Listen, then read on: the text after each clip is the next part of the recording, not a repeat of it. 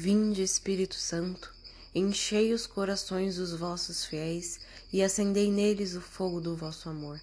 Enviai, Senhor, o vosso Espírito, tudo será criado e renovareis a face da terra. Oremos. Ó Deus, que instruíste os corações dos vossos fiéis com a luz do Espírito Santo, fazei que apreciemos retamente todas as coisas segundo o mesmo Espírito e gozemos sempre da sua consolação por Cristo Senhor nosso. Amém. Lembrando que para começar o exame de consciência é preciso refletir há quanto tempo, quando que foi a última confissão, aproximadamente? Qual o seu estado de vida? Casado, solteiro, divorciado, união irregular, religioso, com votos ou sem votos? É preciso verificar o estado de vida antes de iniciar o exame de consciência. Nosso caminho de conversão é extremamente importante fazermos um bom exame de consciência. A humildade é a verdade. Então, o exame de consciência é a busca da nossa verdade, a busca de como, quando, de que forma que nós desagradamos a Deus. Virtude da fé. Afastei-me da religião católica por quanto tempo? Cheguei a negar as verdades de fé? Tenho consentido voluntariamente em dúvidas contra a fé? Provoquei essas dúvidas em outras pessoas? Atrapalhei ou afastei outras pessoas da prática da religião? Descudei-me do estudo da religião e catequese segundo minhas possibilidades? Coloquei em perigo minha fé lendo escritos, livros e jornais, vendo programas de TV ou internet contrários à religião? Frequentei outros cultos? Por que razões? Participei de práticas supersticiosas, cartomantes, adivinhações, sortilégio, magia, etc. Também participei de macumba, espiritismo ou de outros cultos satanistas? Deixei-me levar pela vergonha, respeito humano ou agi contra minha consciência quando foi necessário manifestar minha fé diante dos outros? Alguma vez falei mal da religião, dos princípios da fé? Critiquei pessoas ou costumes da igreja? Então, dentro do mandamento, do primeiro mandamento, amar a Deus sobre todas as coisas. Essas perguntas nos ajudam a meditar sobre a virtude da fé.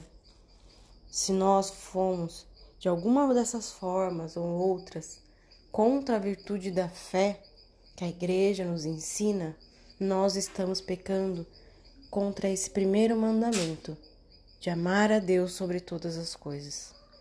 Vamos refletir com calma cada uma dessas perguntas se, se for preciso, volte, escute novamente com calma.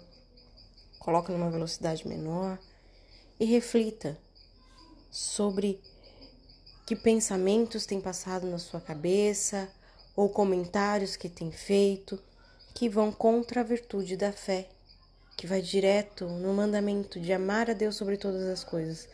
Quando eu não cumpro com essa virtude da fé, eu não estou amando a Deus sobre todas as coisas. Virtude da esperança. Tenho duvidado conscientemente da misericórdia divina? Duvidado do socorro divino? Consenti claramente em pensamento de desespero? Manifestei esses pensamentos para os outros? Tenho cometido pecados tendo em vista a facilidade da confissão, presumindo e abusando da misericórdia divina? Peca e depois confessa? Quando nos desesperamos, quando perdemos a confiança em Deus, nós estamos pecando contra essa virtude da esperança.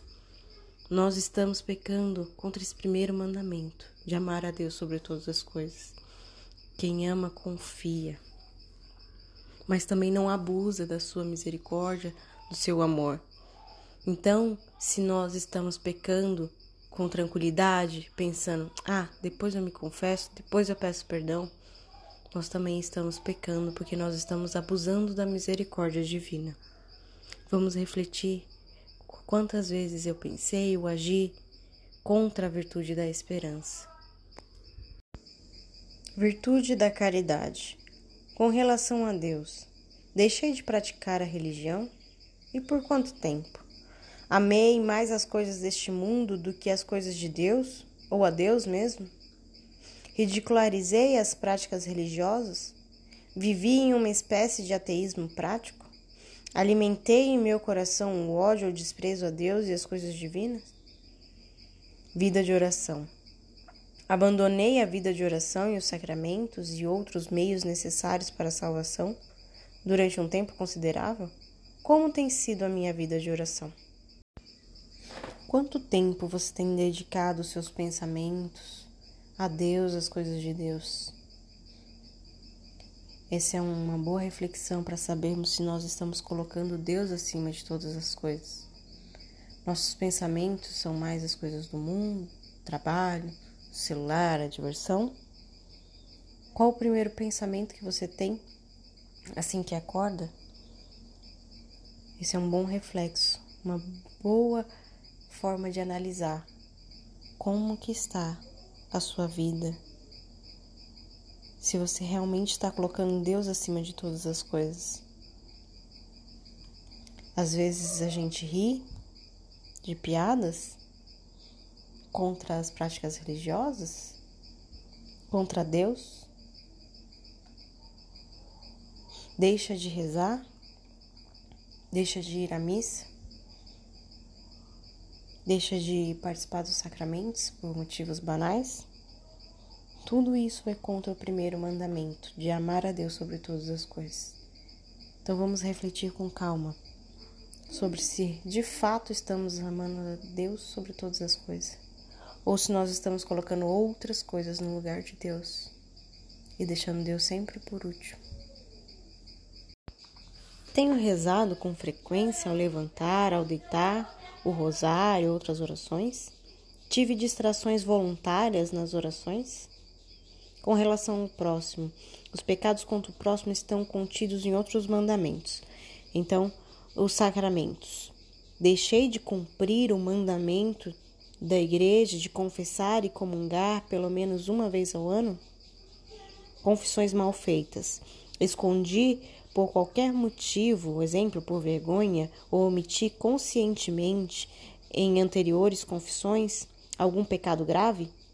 Deixei de contar alguma circunstância do pecado que o tornaria grave? Esqueci-me de confessar algum outro pecado mortal que deveria ter confessado? contrição e propósito de emenda. Tenho me confessado sem sentimento de contrição, arrependimento? Com firme propósito de não pecar e evitar ocasiões de pecado, sobretudo com relação aos pecados acusados? Cumpri a penitência imposta pelo padre na confissão anterior? Comunhão mal feita.